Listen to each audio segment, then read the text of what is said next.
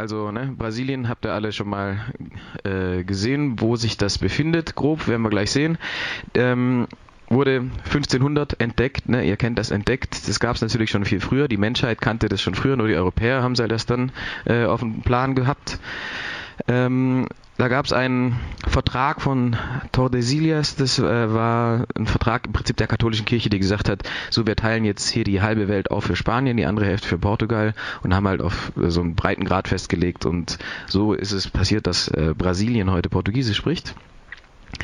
Dann hat sich, ging es eine Weile hin und her mit verschiedenen kleineren ähm, Kolonien, die sich dort angesiedelt haben von Portugiesen. Die Niederländer waren mal da, haben äh, in Recife sich niedergelassen, haben dort Republik ausgerufen, gab es irgendwie dann Kriege und 1822 haben sich Brasilien unabhängig erklärt. Das ist aber so, das war jetzt kein irgendwie heroischer Kampf, wo sich die indigene Bevölkerung erhoben hat oder so, sondern das war eher ein interner Streit der Königsfamilie. Irgendwie der Vater musste zurück und der Sohn hatte keinen Bock nach Portugal zurückzukommen und gesagt, okay, wir sind jetzt unabhängig. Die Ausrufung der Republik, also man sagen kann, okay, zumindest Brasilien macht sich wirklich endgültig unabhängig von äh, Portugal, war dann 1889. Das war aber auch eher, äh, naja, eine eine europastämmige Elite, die natürlich diese Republik irgendwie dann irgendwie ausgerufen hat. 1964 ähm, bis 79 gab es eine Militärdiktatur, da werde ich jetzt auch nicht näher drauf eingehen. Und aber diese Militärdiktatur äh, spielt heute im Diskurs auch weiterhin eine große Rolle. Da komme ich dann später nochmal drauf. Es gab dort verschiedenste ähm, ja, Verfahren und auch äh, eine Wahrheitskommission in Brasilien. Also der Umgang mit der Vergangenheit und dieser Militärdiktatur ist ein sehr äh, kontroverser, weil es gab keine also in Deutschland gab es einfach eine Niederlage und es war klar, die Nazis waren die Bösen, da gab es Prozesse, die wurden verurteilt, natürlich auch nicht alle, wie wir wissen, aber der Umgang in Brasilien mit der Vergangenheit war halt ein anderer. Es gab halt einen Übergang, eine Transition.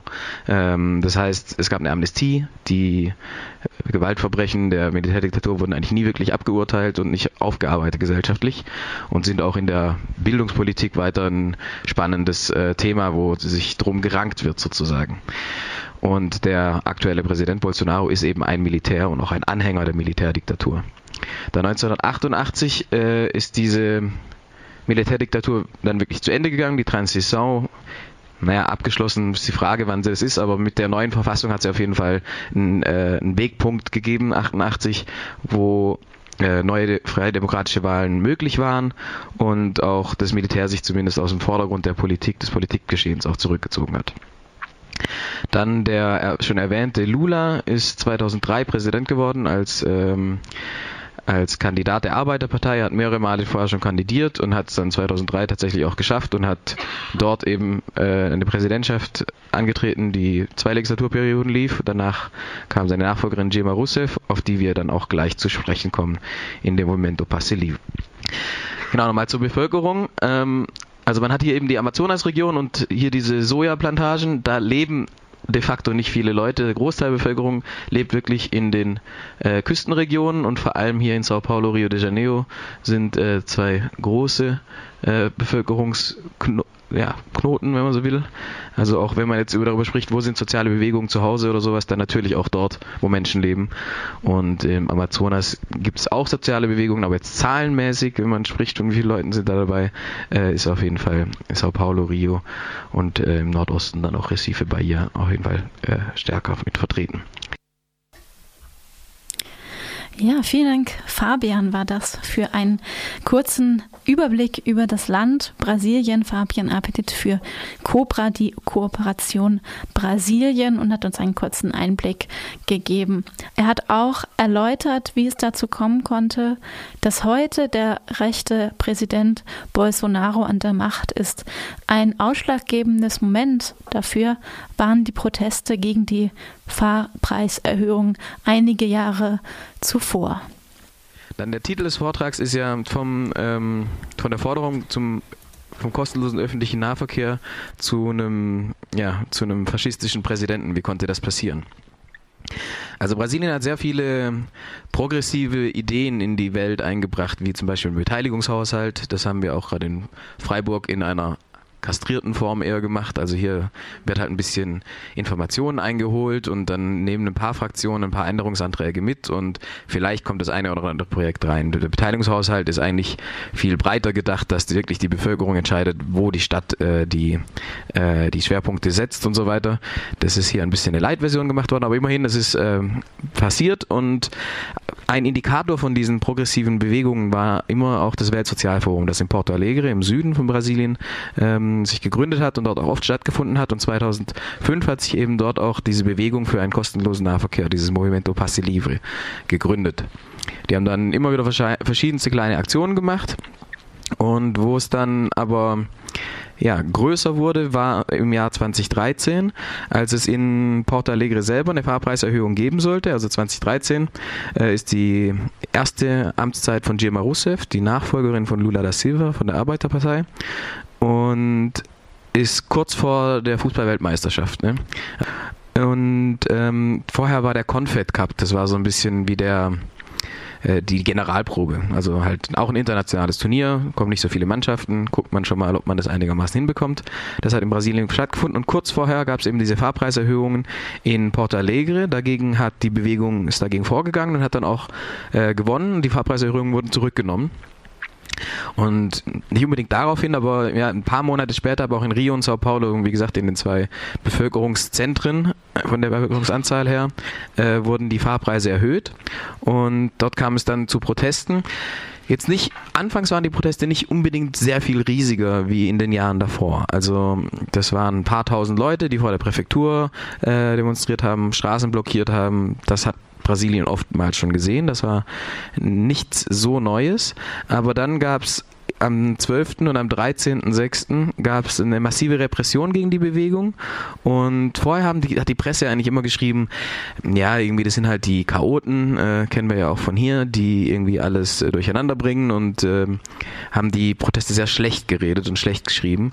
Nur dann 20, also am 13.06. oder am 12.06. haben wirklich auch Journalisten ganz schön auf die Mütze bekommen und dann haben sie auf einmal gemerkt, ja, äh, vielleicht ist das doch nicht so cool oder vielleicht stimmen die Stellungnahmen der Polizei dann doch nicht so und haben dort angefangen, kritischer über die Repression und kritischer über die Fahrpreiserhöhung zu berichten. Und das ist dann zu einem massiven äh, Protestwelle geworden. Ne? Und ähm, das ging dann wirklich zu Millionen Demonstrationen, nicht nur in Rio und Sao Paulo, in ganz Brasilien sind Menschen auf die Straßen gegangen, weil es eine sehr starke Empörung gegen diese starke Repression gab, die die Bewegung erfahren hat. Und es hat dann auch dazu geführt, dass es, es gab Krisensitzungen, die Präsidentin musste zurückrudern, musste sich mit der Bewegung treffen. Die haben dann irgendwie gesagt, die Präsidentin hat keine Ahnung, von was sie hier redet, wenn es um öffentlichen Nahverkehr geht. Ähm, das, äh, ja, also die, das war wirklich in den Krisenmodus, ist die Regierung dort geschlittert und die Fahrpreiserhöhungen in Sao Paulo und Rio de Janeiro mussten auch erstmal zurückgenommen werden. Also muss immer sehen, die, die Fahrpreiserhöhungen waren irgendwie 40 Centavos oder sowas, also von 3 auf 3,40 Euro, äh, 3 Reais auf 3 Reais 40 oder so.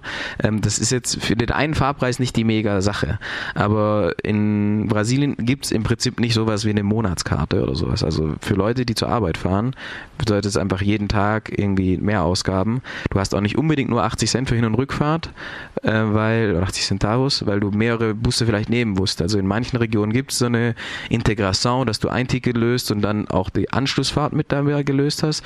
Aber in anderen musst du einfach ein zweites Ticket lösen. Da hast du diesen Fahrpreiserhöhung die ganze Zeit dabei und da gab es halt Berechnungen von irgendwie, je nach deinem Haushaltseinkommen, ähm, sind dann halt irgendwie ein Viertel äh, deines Haushaltseinkommens weggebrochen wegen Fahrpreisen und Fahrpreiserhöhungen. Und das war schon für viele ein eklatanter Einschnitt. Und diese Bewegung, wie gesagt, das ging los mit dem öffentlichen Nahverkehr, aber dann ist durch, die Repressionswelle und die Unterstützung dann aus den Medien äh, durch diese Repression äh, sind da noch viel mehr Forderungen mit reingekommen. Also sind auf einmal Leute auf die Straße gegangen, die nicht unbedingt nur für den öffentlichen Nahverkehr eingestreten sind, sondern gesagt haben, das geht so nicht weiter mit der Repression, das geht so nicht weiter mit der Korruption, das geht so nicht weiter mit und da kamen auch ähm, sehr dubiose Akteure mit auf die Straße, aber da diese ähm, Bewegung für den für den äh, kostenlosen Nahverkehr jetzt ja keine mega Zentrale hatte oder sowas, waren die überhaupt nicht in der Lage, irgendwie diese Forderungen auch zu, kont äh, zu kontrollieren. Und sie haben sich dann auch am 21.06. aus den Protesten erstmal zurückgezogen aufgrund dieser äh, Differenzen. Also es sieht jetzt hier so aus, am 20.06. wurden die pra Fahrpreiserhöhungen zurückgenommen. Ähm, und am 21. haben sie sich rausgezogen. Das war nicht unbedingt, weil ihre Forderung umgesetzt wurde, sondern weil sie auch gesagt haben, boah, wir wissen überhaupt nicht mehr, mit was für Forderungen da eigentlich Leute auf die Straße gehen und können das nicht kontrollieren. Also wir, das ist nicht mehr unsere Bewegung. Und wenn man sich hier anguckt, in diesen paar Monaten sind die Zustimmungswerte der Regierung massiv eingebrochen. 79% Zustimmung im März noch und im Juli, also direkt nach den Protesten, auf 31 gefallen. Also das war eine PR-Katastrophe für die Regierung. Und im Oktober waren dann Wahlen und die hat Dilma knapp gewonnen mit 51 Prozent gegen Aécio Neves. Die Mehrheiten im Parlament sind da auch schon ganz schön durcheinander gekommen.